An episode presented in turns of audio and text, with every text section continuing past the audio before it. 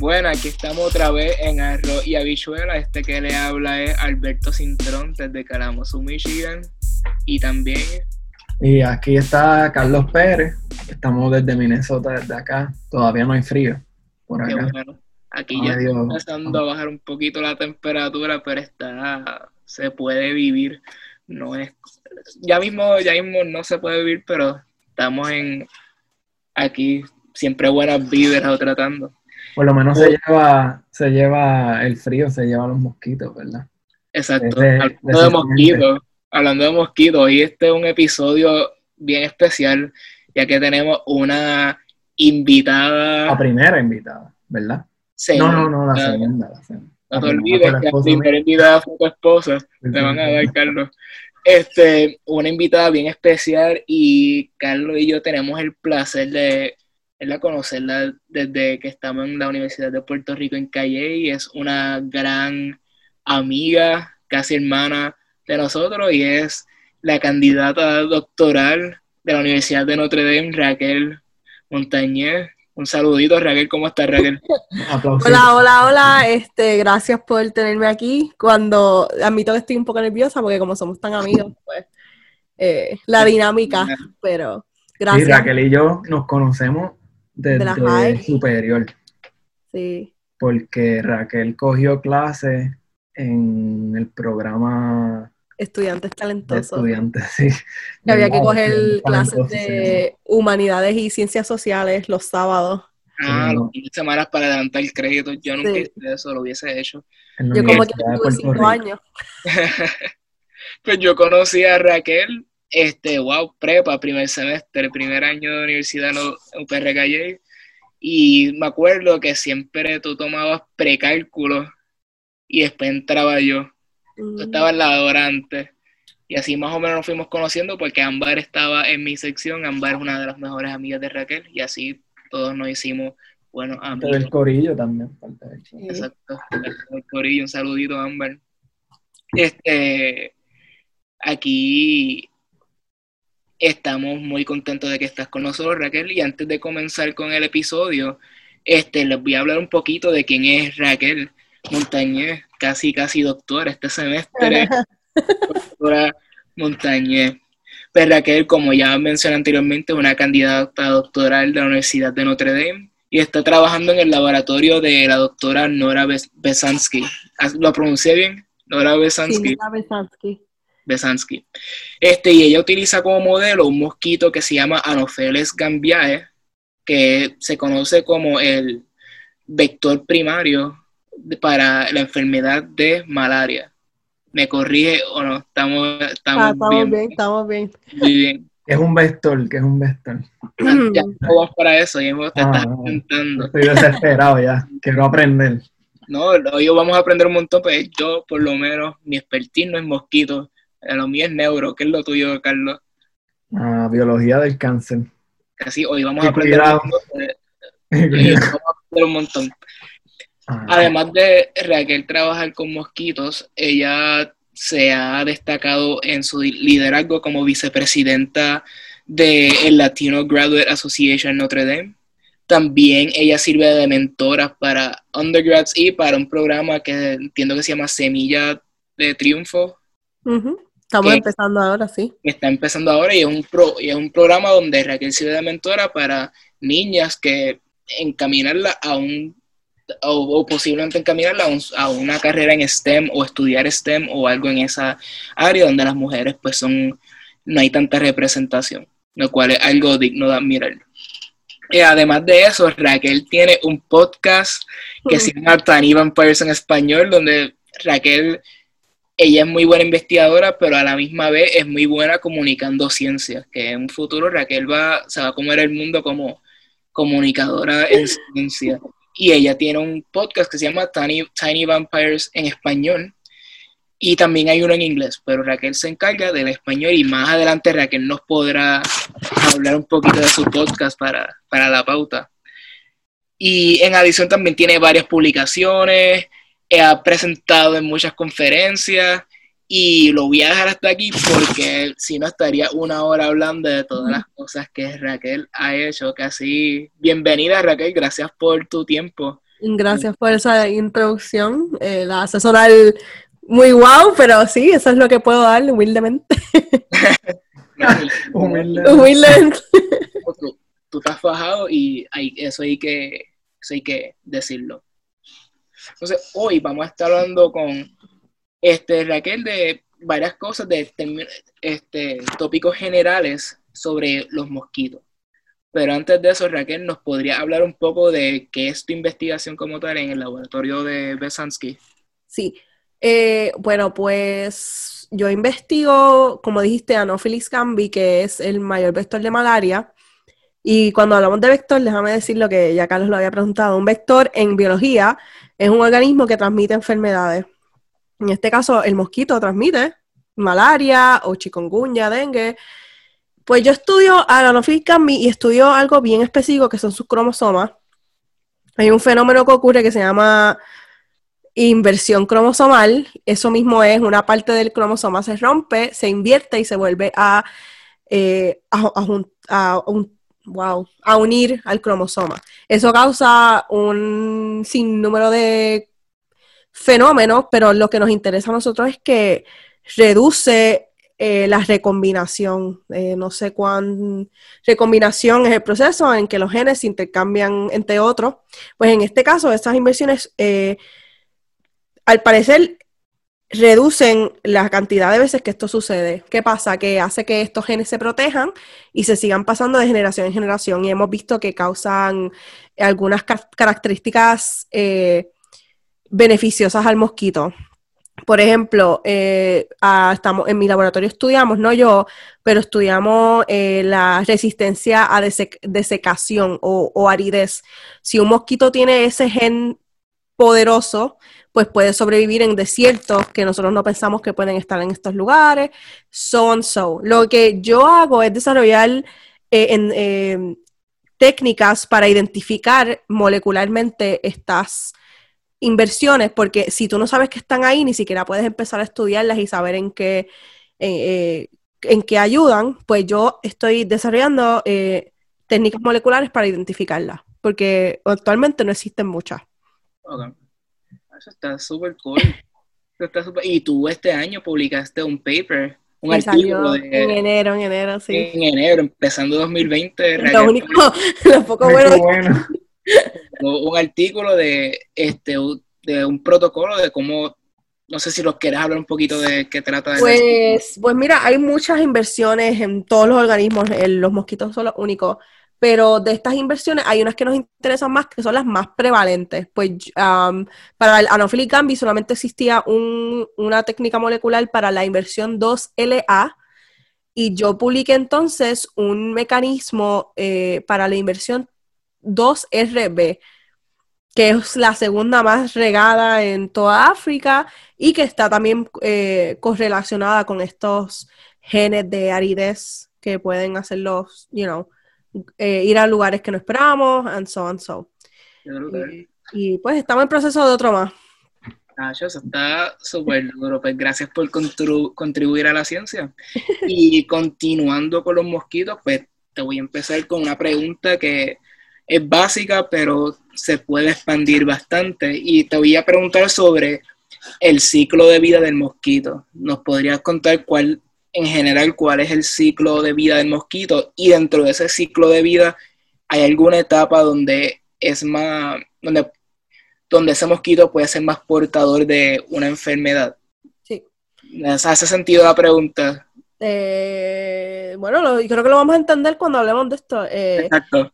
Eh, pues el ciclo de vida, vamos a empezar por cuando una hembra pone sus huevos eh, varía un poco entre especies, pero siempre es un lugar húmedo o algún charco de agua.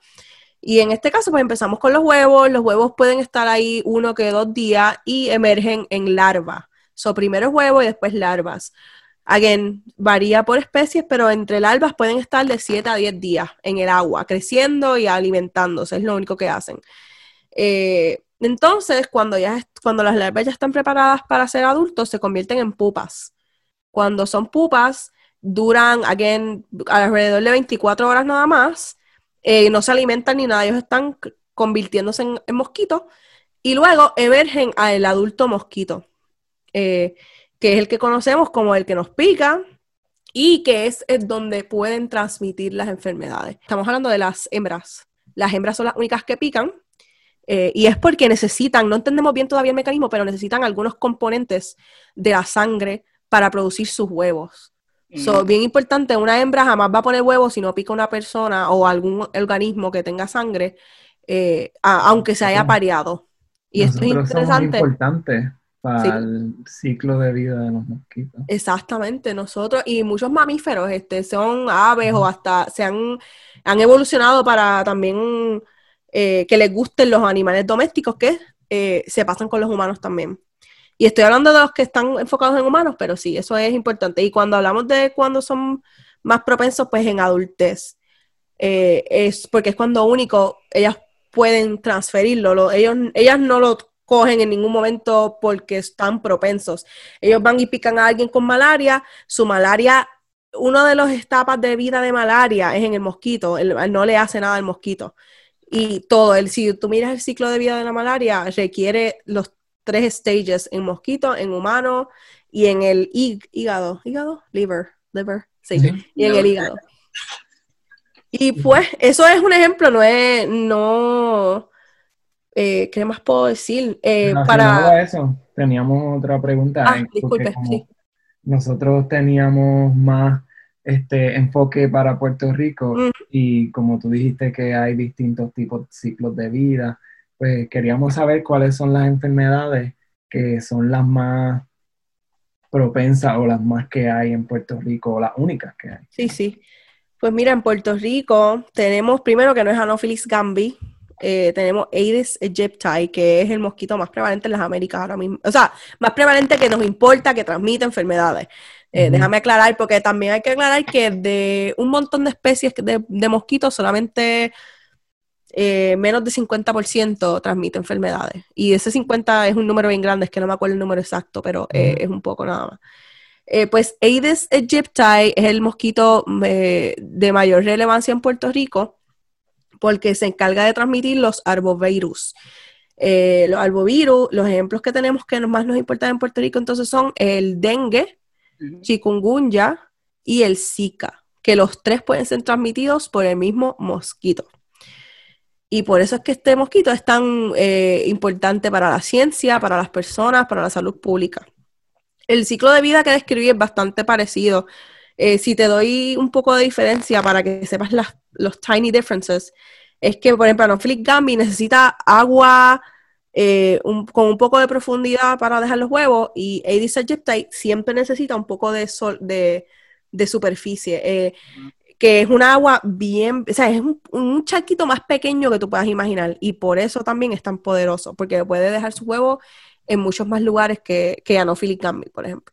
Yo pensaba que había que, ah, por lo menos, una cantidad de un vaso de agua yo pensaba que eso era lo mínimo que necesitaba para poder tener agua, pero no sabía que era tan poquita agua. Lo que hacen también, porque es que se, se acoplan, yo te puedo explicar cuántas veces yo tuve que cambiarle el ritmo, yo tenía colonias en mi laboratorio y se acostumbraban a una cosa y la otra. So, no te estoy diciendo que no pasa, pero su, lo más que les gusta es con un poco de, la habilidad esa que tienen de llegar a que pueden dejarlo en un poquita agua, los hace un poquito más poderosos. se adaptan bien rápido a su ambiente. Sí.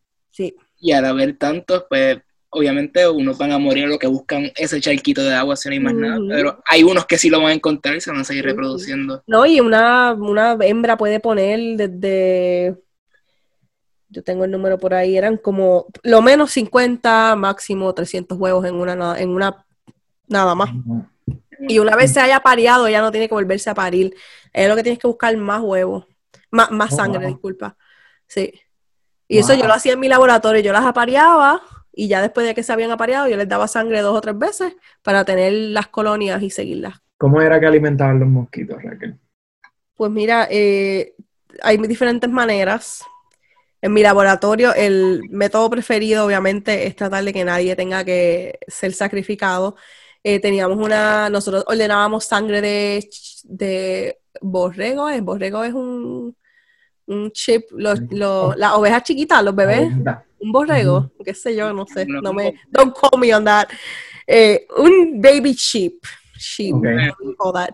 Pedíamos sangre y las poníamos en como una membrana que calentaba la sangre, porque a ellos les gusta calientito y le poníamos la sangre en las jaulas y ellas venían y olían.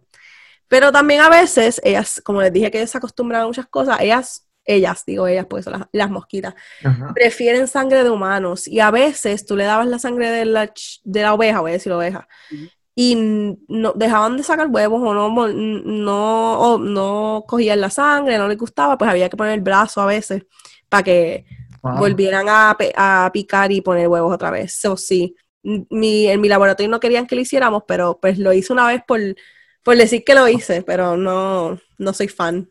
I don't recommend it. Y pica mucho, imagino. Pues mira, depende de las personas. Eso es bien interesante porque yo me atreví a poner mi brazo porque la Laptec de mi lab siempre lo hacía y eran dos o tres picaditas. Yo puse mi brazo y me cogieron todo lo que estaba expuesto y pudieron y lo mordieron todo y lo picaron todo. Es que como en Puerto Rico dicen que eres dulce para los mosquitos. A mí me decían mucho eso, yo no sé si eso es verdad, si habrá alguna diferencia. Pues mira, hay un episodio en Tiny Vampires Español que hablamos de qué hace una persona que pique más a otra. Así que si están interesados en ese eh, tema, pueden ir a Tiny Vampires Español. Y no recuerdo cuál es el episodio, pero dice algo así de por qué hay unas personas los pican más que otros. Cuando terminemos, lo buscamos y lo ponemos en la información para que la gente lo busque. Este, entonces, eh, teníamos otra pregunta sobre cómo se puede ah, contrarrestar eh, la enfermedad, en este caso dengue, chikungunya o um, Zika. Um, que de hecho, yo creo que no son solamente en, Puerto Rico, ¿verdad? Son en el Caribe, en las regiones tropicales. el mosquito puede transmitirlo en cualquier lado. Eh, depende de cuánto haya, porque obviamente ¿Cómo se puede contrarrestar? Pues mira, estas enfermedades, estos son virus y por, el momento no hay ninguna vacuna para ninguno, que es donde siempre nosotros queremos ir, ¿verdad? Vacunas para los virus. Eh, muchas de las personas eh, afectadas por estos virus, como podemos compararlo con el COVID, puede ser regado fácilmente, pero cuando presenta síntomas, pues se parecen mucho entre sí, eh, fiebre, se te debilita el cuerpo, pero por ejemplo, a dengue le dicen la rompehueso, porque es una, es una, es una fiebre que, no te puedes ni mover. La con el chikungunya, pues tienes la, los joints, las, ¿cómo se dice? Las articulaciones. Las articulaciones que, se, que es bien difícil moverlas y se siente como, un, como si tuvieras arena, eh, grinding con los huesos. Y el Zika, que también tienes la fiebre, a veces salía un rash, eh, y, pero sí estaba con los casos de microcefalia, que eso es lo que preocupaba a muchas de las madres embarazadas. Contrarrestar, pues como te dije, es tratar los síntomas. No hay manera de, no hay antivirales, por lo menos para estos virus, eh, que yo pero Podemos, podemos limitar los mosquitos, ¿verdad? Ah, los mosquitos, que me dijiste la enfermedad y no me atreví a decirlo. pues, tratar los síntomas. Eh, algo bien interesante que leí, que no sé, no sé por qué no hice la conexión, por ejemplo, con el dengue, como hay cuatro tipos de dengue y hay uno que es hemorrágico, se recomienda no tomar ibuprofen porque es un blood thinner. Yo no, había hecho el... Eh, de hecho, ese, es un, sí, un excelente punto. Cuando hay chikungunya y dengue, la única forma de diferenciarlo como tal, no sé Zika, porque no, no, no mm, tengo familiaridad con el Zika, pero este chikungunya y dengue se diferencia por el número de las plaquetas, que son, ¿verdad? Las células de nuestro cuerpo. En realidad no son células, son partes de células de nuestro cuerpo que se encargan de um, coagulación. Exactamente. Y a mí me dio chikungunya. Eh, estuve en Puerto Rico de, este, de visita. Me dio, vine para acá, para Minnesota. Y uno de mis temores era puedo tomar ibuprofen porque, o sea, me sentía mal, obviamente. Este, y tuve que ir a, a, este, a urgencia. Y ahí este, me mandaron para la sala de emergencia porque nadie se atrevía a hacer nada. Aquí en, en, Minnesota no conocen eso. Ajá. Y yo lo único que quería era saber si las plaquetas estaban bajitas o altas o, o normal. Porque... para tomarte el ibuprofeno. Ajá, exacto. Por eso hago la salvedad, porque mucha gente mezcla Tilenol y, y ibuprofeno como para nada, como si para tomárselo por dolor de cabeza.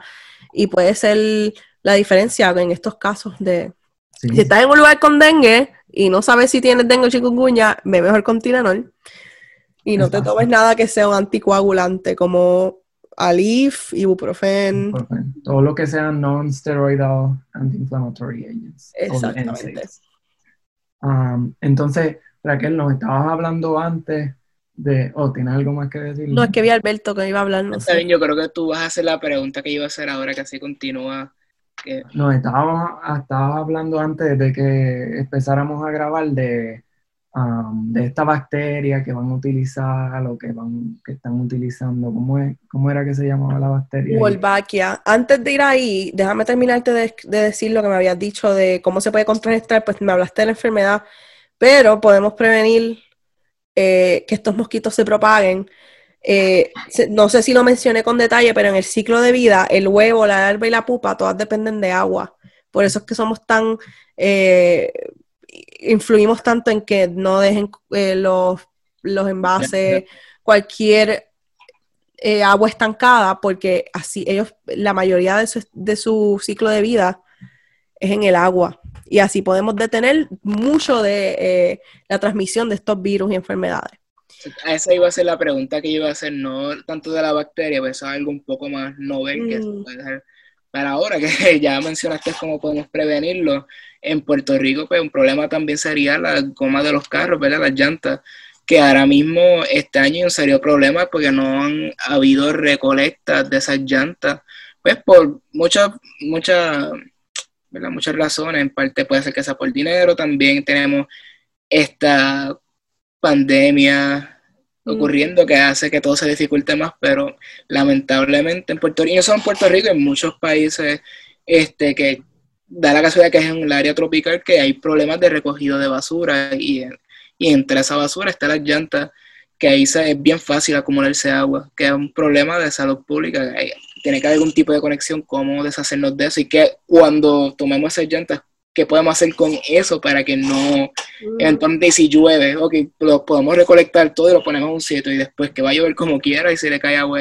Sí, pues sabes que me ha dado una idea de educar, voy a poner eso en el Instagram de la página y en Twitter, recordar a la gente eh, de cómo protegernos. Porque a veces uno piensa que sabemos, porque yo recuerdo que cuando el dengue pasó en Puerto Rico nos dieron mucha educación en la, en la televisión, pero hoy en día la gente a veces toma información de todos sitios y hay mucha desinformación, pues. Pero gracias por la idea. Es todos los años. Ajá. tiempo de lluvia. Se va, exacto. Y ahora, continuando con lo que Carlos está diciendo, que es algo bastante novel, lo de la bacteria, que si nos puede hablar un poquito de... Seguro. Eh, voy a hablar en general, que a veces las personas escuchan de ah, los mosquitos genéticamente modificados y preocupaciones hay diferentes maneras que los científicos estamos tratando de controlar estas enfermedades desde el punto de vista del mosquito, siempre atacando al mosquito, porque hay maneras de atacar lo que transmiten, pero, eh, anyways, eh, esta técnica se llama la técnica de Wolbachia y acaban o están planificando, debería yo saber esto exactamente, pero en Puerto Rico van o ya fueron liberados estos mosquitos con Wolbachia. Wolbachia es una bacteria que afecta a diferentes insectos en la naturaleza y existe normalmente. Esto no es algo inventado por los humanos. Lo único que nosotros hicimos fue introducirla al mosquito y vimos que el mosquito no le pasa nada. Aún ahí estamos todavía descubriendo todo lo que sucede dentro del mosquito con la bacteria, pero lo que hemos visto es que reduce la población, la población de mosquitos. Eh, no me atrevo a decir ahora mismo, recuerden que no, me atrevo a decir los detalles, pero tenemos también otro episodio, el episodio 23 de Tiny Vampire Español, describimos esta técnica en detalle.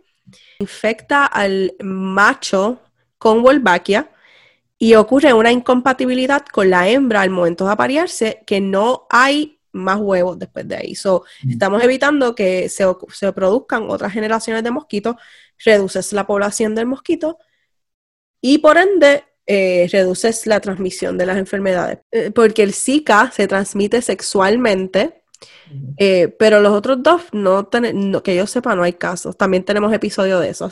Cuando entren a Tiny Vampires van a ver todas esas cosas. pero, anyways, al atacar, a bajar la población, bajamos la transmisión, como dije. Esto es una buena técnica para, esta, para el debate de, de liberar mosquitos modificados genéticamente. Eh, que de hecho se van a liberar o se liberaron en el Key West de Florida unos mosquitos genéticamente modificados hace poco o va a suceder también. Esto está todo ocurriendo mientras el COVID está ocurriendo también. Eh, y esos sí son modificados genéticamente y pues eso son otras implicaciones y otras cosas que suceden. Para la gente que está preocupada de que si vamos a acabar con los mosquitos, no. Esto solamente en áreas donde haya mucha enfermedad, nunca se, la, la naturaleza siempre encuentra una manera. hemos, hemos hecho otras modificaciones en los mosquitos que los liberan y la naturaleza encuentra una manera de eliminar esas modificaciones que hemos hecho. So, ah, yo, obviamente hay cierta preocupación siempre, pero ahora, mismo pues no, tú sabes, se hacen los estudios pertinentes, se liberan si se pueden liberar. Pero con Wolbachia no hay ningún riesgo porque se infecta el macho, el macho no pica, so las personas no se tienen que preocupar. Y Wolbachia, exacto. Y Wolbachia existe en la naturaleza, no le estamos haciendo nada, la estamos poniendo en un animal que tal vez nunca ha estado, pero antes de nosotros tan siquiera pensar en esto como una eh, método de control, se hicieron estudios para ver qué hacía el mosquito. O sea, esto no es algo que se ocurrió de un año para otro. Y no causa enfermedad al ser humano. no, porque nunca la vas a, o sea, no, no, llega a ti. La, la hembra no te la hembra no se aparea bien, la hembra no te va a picar si no se aparea y por ahí para abajo. Ah, bueno, pues Raquel, muchas gracias. Antes de concluir con, con, el episodio de hoy, queremos que tires la pauta para. Ya hemos mencionado Tiny Vampires varias veces, pero si nos quieres dar un, un abstracto o de qué trata el podcast de Tiny Vampires en español, que ya llevas cuánto tiempo con ese podcast? Cuatro años, hace, hace actually en septiembre 4 creo que fue el aniversario. Sí, gracias. Eh, pues mira, Tiny Vampires Español, la dinámica del podcast es que nosotros tenemos eh, preguntas del público, o tú nos contactas por las redes sociales o como si me conoces también me puedes preguntar y contestamos la pregunta con eh, presentando información de fondo y un artículo científico. Nosotros los, nosotros digo porque es el, el inglés y el español resumimos la información, resumimos el artículo, se lo citamos, usted puede verificar y usted toma sus propias conclusiones. Nosotros lo que hacemos es masticar un poquito la información para el público. Y son preguntas de insectos, y son preguntas de insectos que transmiten enfermedades y otras cosas. Siempre nos desviamos a veces un poco, pero todo dentro de enfermedades, eh, transmisión, insectos y cosas así. Súper. Suena, brutal, Pues nosotros vamos a poner en nuestras redes un link para que todo el que esté interesado en escuchar más de Tiny Vampires y más a fondo de los temas que hemos tocado hoy, que hay varios episodios, como Raquel mencionó, para que esté interesado, pues pueda acceder, a esos episodios. está en Apple Podcast, ¿verdad? estamos en Apple Podcast, Spotify, Stitcher. Eh, también tenemos el propio website que los puedes escuchar por ahí. ¿Cuál es el um, website? Eh, tinyvampires.com, literal, tinyvampires.com. Lo vamos a poner en el en la información. Y bien importante que no tengan miedo de contactarnos, porque pues, eso es lo que mueve al podcast, que la gente nos haga preguntas. Y aunque no las hagamos un, un episodio, todavía como quiera pueden interactuar y se pueden contestar. Este, preferimos eso a que reguemos información que no estamos seguros. Y Raquel, y pautate tú también, ¿dónde te podemos seguir en las redes? Pues mira, tenemos el Twitter R Montane, R de Raquel, Montane de Montanes. Eh, también pueden seguir al podcast en arroba Tiny en Twitter y arroba Tiny Vampires en Instagram.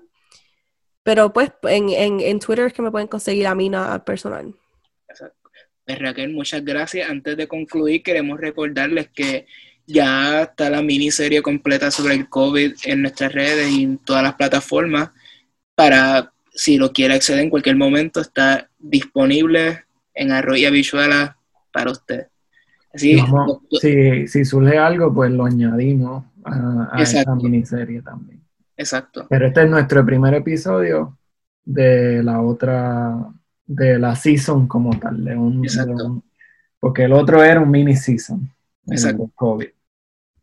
Así, muchas gracias Raquel por estrenar esta temporada con gracias a ustedes por aquí en Arroba Visual y gracias por toda la gran valiosa información y de verdad que aprendimos un montón. Aprendimos mucho, yo no sabía muchas de estas cosas, casi. Y en Arroyo Bichuela. Y en Arroyo Bichuela, directo al grano. Casi muchas gracias Raquel por tu tiempo, doctor Montañez. Este, muchas gracias y, y que tengas un buen día. Todos los podcasteros que nos escuchan, que, que si tienen sugerencias nos pueden hacer también y que tengan... Espérate, nos dimos la pauta de nosotros.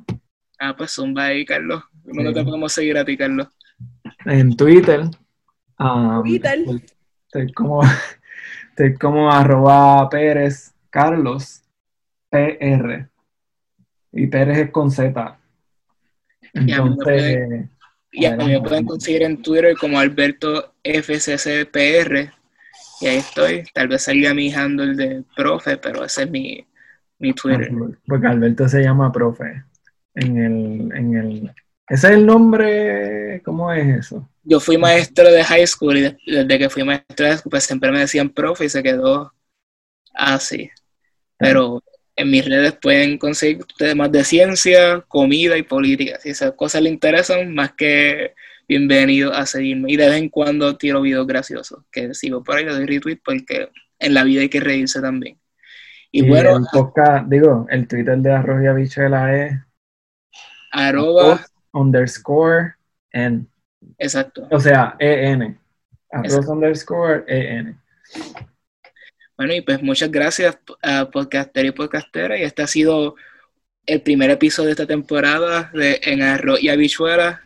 Gracias, doctora Montañez. Y que tengan todos un buen día, buenas noches, buen provecho si nos estás escuchando el mediodía. Y pendiente de más episodios. Cortalo ahí.